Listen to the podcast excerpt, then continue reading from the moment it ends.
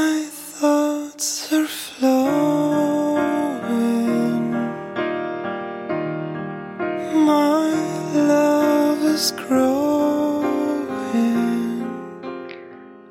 hello 各位听众，您现在收听的是 FM 幺零六点九路人电台，男孩的复制是 gay 很感谢各位听众在深夜聆听路人的电台。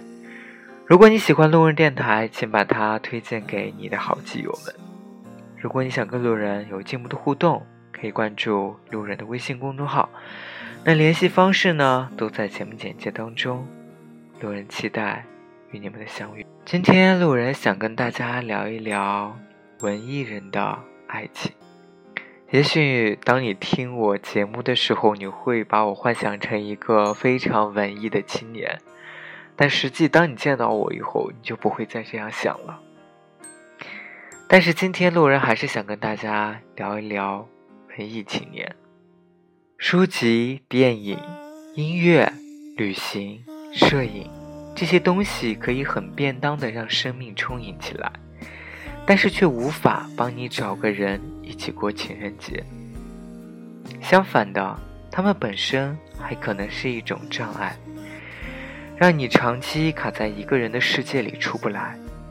因为他们从本质上来说，只是在丰富你的个人感知，而感知越是丰富，人的情感。也就是越细腻复杂，感知就像是在钥匙上开的槽，槽口越多，对应的锁也就越复杂，谁也不能轻易的就打开它。一把新锁，哪怕落了灰，他对世界也依然有所期待，这是命中注定那样的事情。因为既然可以领悟世界上如此多的美。也自然对什么是生活，自己应该如何生存，有着更为苛刻的标准。如果是在古代，一个人怀着这样的期待，如果又有那么一点智慧，多半会选择静默内省。尤其是当他生活在一个并非公义的、绝非公道的世界上，沉默有助于内心世界的平衡。而在今天，这种内在平衡并不存在。我们活在比较级里，世界是动态的。对于绝大多数人来说，静默内省缺乏明确的指向。少有人会在睡前问自己：“我是个好人吗？我今天是否做了应该做的事？”更多人会问自己：我是否比昨天更富有了？是否比昨天更强了？自己活在比较级里，那么只有最高级才能出现在情人节的餐桌前，而谁也都知道，这是全然不可能的事情。还是同样的理由，活在比较级里的人。对自己的不完美不能释怀，也就不能放松对别人的要求。就像是一个没有物欲的人，他总是去指责其他人过多的金钱欲望，又或者是当别人开玩笑的说她没有男朋友的时候，她总是一副不屑的样子。你们找的那些所谓的男朋友，在我眼里不过是炮友罢了。而我真正要找的是灵魂伴侣，这种时刻对自己的苛刻，要察觉到其实并不容易，因为似乎人人都那么觉得。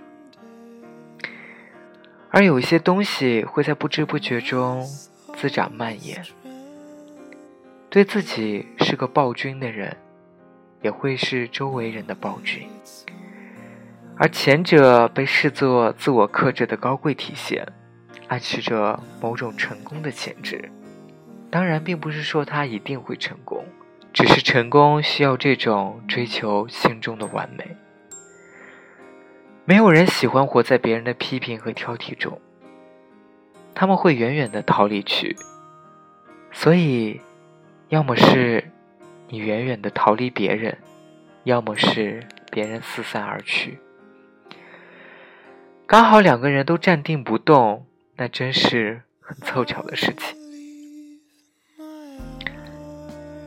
读了太多书，看了太多电影，听了太多音乐，走了太多旅程，拍了太多片子的人，在社会里负责讲故事，因为他们的经历，使得他们是有故事的人。没有人会主动否定自己，因此在这些动人的故事里，会反复言说：感性是好的。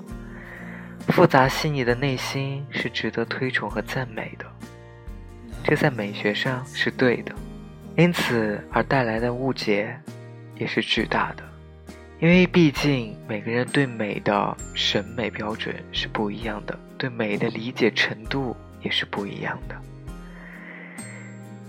什么让生活美好起来？乞丐经过门口，站在门口的人立即转身取来一个馒头给他。这是美好的，而这样做的人只是凭借内心最简单的判断就可以做出决定、产生行为，而不会心潮起伏，念头来回几次，事后含着热泪写下几千字的文章。送馒头这样的事情每天都在发生，但是人们就是看不到，因为当时大概没有夕阳。也没有天涯，事情便没有了被记载的意义。所以自己的世界里荒芜一片是有原因的，要么是自己从来没有意识到自己如此让人畏惧避退，要么是目光的眼角太过高远，固执的把爱情这种小事儿当做了革命。而幸福纷纷扬扬，琐碎微小，只有迎着光，低下头，才能察觉。